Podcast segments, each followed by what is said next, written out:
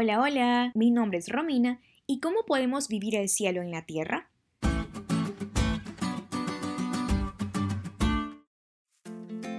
Durante la semana de carnaval, aquí en Ecuador, viví un campamento que solo Dios y yo sabemos cuánto lo necesitaba.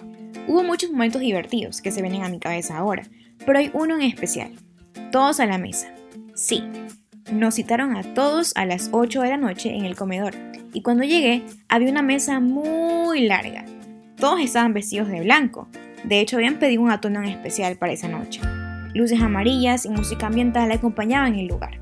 Nunca en mi vida me había sentado en una mesa tan larga con 200 personas a mi alrededor. Sin embargo, mientras veía a todos llegar y tomar asiento, lo primero que pensé fue, Así estaremos todos en el cielo y Jesús en el centro, todos queriendo aprender de Él. Esa noche fue una cena para culminar y celebrar las victorias del campamento y recordar que hay un lugar en la mesa de Jesús para cada uno de nosotros. En la lección de hoy comprenderemos cómo así como en la tierra hay celebraciones que no podemos olvidar, porque la compañía torna todo diferente y especial. Hay una que marcará nuestras vidas, la llegada a la Nueva Jerusalén.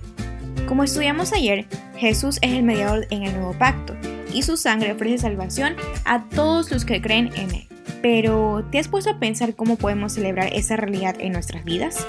Una cosa es cierta, entender que nos hemos acercado a Jesús, que Él es nuestro intercesor, quien nos perdona y se entrega día a día, alimenta nuestro deseo y fe de verlo cara a cara en ese monte de Sión, la ciudad del Dios viviente que relata Hebreos. En este libro, en el capítulo 12, el versículo 22 al 24, Pablo relata tres puntos importantes que explicaremos hoy, así que presta mucha atención.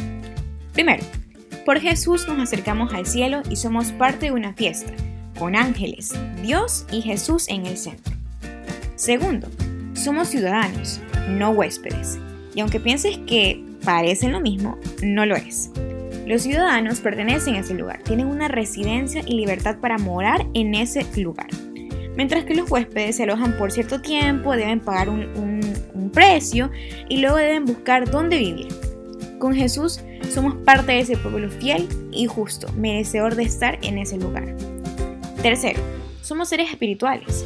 Hay un vacío que solo lo podemos llenar con la presencia de Dios en nuestras vidas. Se han acercado al monte de Sión, dice el versículo 22 de Hebreos 12. Ese monte alto que durante mucho tiempo fue un lugar de holocaustos y de encuentros, también fue el lugar donde el Hijo fue proclamado sacerdote para siempre, marcando el inicio del nuevo pacto.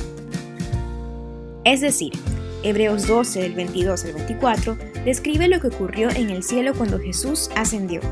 Si lo pudiésemos escribir en tres palabras diríamos gozo, perdón e identidad. Y eso es lo que Jesús también te quiere dar en este día. ¿Te diste cuenta lo cool que estuvo la lección? No te olvides de estudiarla y compartir este podcast con todos tus amigos. Es todo por hoy, pero mañana tendremos otra oportunidad de estudiar juntos.